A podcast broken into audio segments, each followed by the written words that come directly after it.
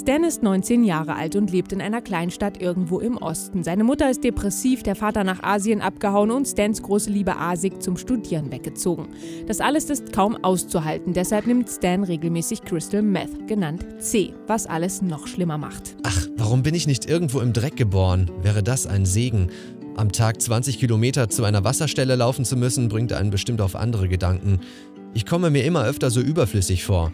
Ich glaube einfach, es wäre besser, es gebe mich nicht. Stans Alltag ist leer, kalt und von der Droge bestimmt. Er irrt nachts durch die Straßen, hat stundenlang Sex mit Vivian, für die er nichts empfindet. Und sobald die Droge nachlässt und seine Emotionen wieder auftauen, leidet er. Unter seiner Einsamkeit und der Erkenntnis, dass er nie eine andere Wahl hatte.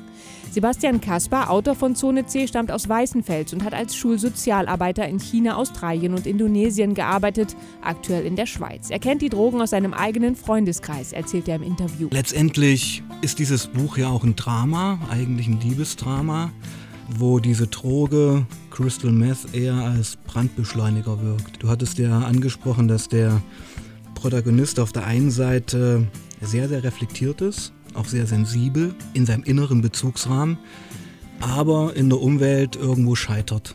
Ja, und das natürlich auch selbstzerstörerisch. Der ist sich ja schon bewusst, was er da gerade einreißt. Die enge Welt, in der sich Stan bewegt, schnürt beim Lesen die Kehle zu. Als er einen Job bei der Post bekommt, schmeißt er alle Pakete in den Fluss und wundert sich über seine Chefin, die ihn feuert. Ständig ist ihm nach Weinen zumute, etwa als der Vater nach Saigon zieht oder der Opa stirbt. Doch Stan weint nicht. Er wirft C nach.